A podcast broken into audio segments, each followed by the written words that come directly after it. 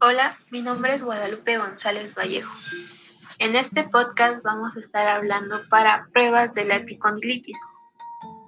En la epicondilitis se presentan los síntomas de dolor lateral en la parte del codo o parte externa que ocasiona molestia al realizar movimientos de presa o agarre de la mano, acompañada con un dolor punzante. Algunas de las pruebas son Chartes, Bowden y Mills vamos a estar dando la explicación de Mills. Establecer lesión o afección de los músculos que se originan en el epicóndilo. La posición del fisioterapeuta va a ser bípedo detrás del usuario.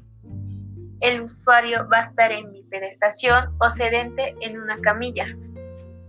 En la acción, el fisioterapeuta le realizará al usuario aducción, rotación interna de hombro, con una flexión de los dedos y muñeca, manteniendo la extensión del codo. Si esto da positivo, va a ser cuando aparezca un dolor en la región del epicóndilo.